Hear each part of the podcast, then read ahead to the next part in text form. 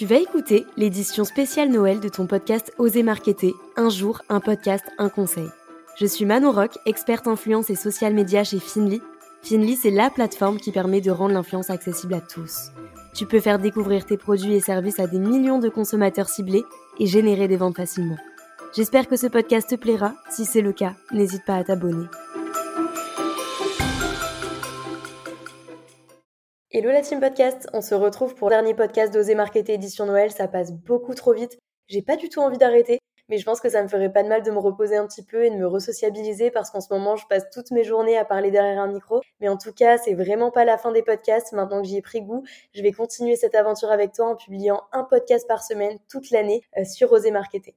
Le sujet du jour c'est le regard des autres, j'avais trop envie d'en parler, mais euh, je savais pas vraiment de quelle manière l'aborder parce qu'on a tous un rapport différent avec les autres. Donc encore une fois, pour parler uniquement de ce que je connais, euh, je vais te raconter mon histoire, mon rapport avec les autres et euh, comment euh, j'ai appris en fait à libérer ce regard et ce jugement. Les autres, c'est souvent ce qui nous ralentit. Les autres, c'est souvent ce qui nous fait peur, ce qui nous fait douter, ce qui nous dévalorise. Pourtant, il y a cette petite phrase qu'on connaît tous et que j'adore. Seul, on va plus vite, à plusieurs, on va plus loin. Et c'est vrai, mais il faut s'entourer des bonnes personnes. Quand j'étais petite, je me demandais souvent ce que les gens pensaient de moi et ça influait beaucoup sur mes sentiments, sur mon comportement. Franchement, c'est pas facile parce que tout le monde a envie d'être apprécié, tout le monde a envie d'être aimé des autres, mais euh, parfois, à trop vouloir rentrer dans le moule, bah, tu finis par ne plus être toi-même. Et c'est dommage parce qu'on est tous différents et on a tous quelque chose à apporter. Et je pense sincèrement que c'est à cause du regard des autres que certaines personnes sont timides ou ont peur ou encore développent de l'anxiété. Surtout depuis que notre téléphone est devenu notre troisième bras. Maintenant, l'un des facteurs sociaux, c'est le nombre de likes sur nos publications.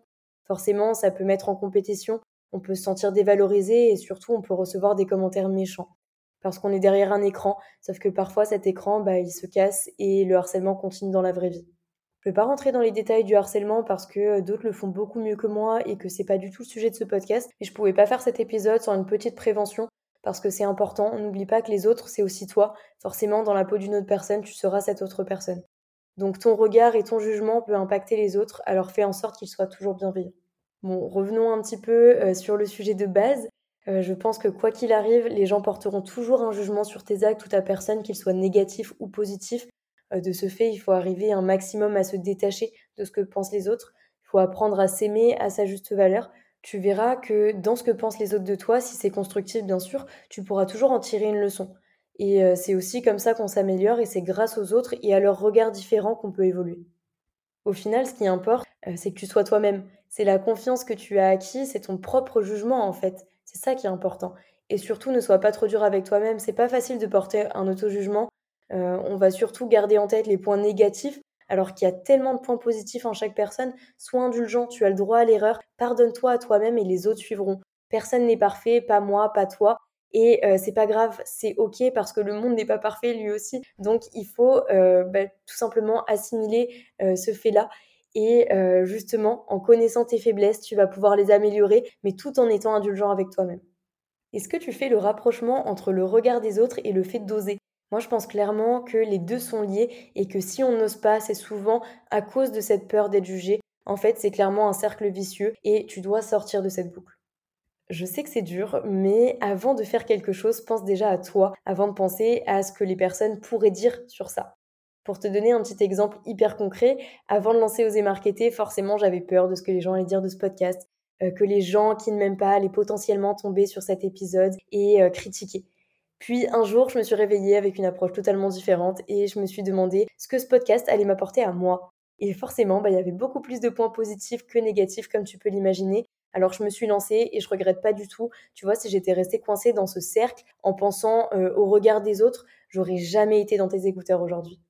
Je me rends compte que depuis tout à l'heure, j'ai pas vraiment de conseils concrets à te donner parce que c'est hyper difficile euh, de faire quelque chose de généraliste. On est tous différents et euh, en fait, le regard des autres, c'est surtout un miroir et c'est souvent une guerre qu'on mène contre soi-même.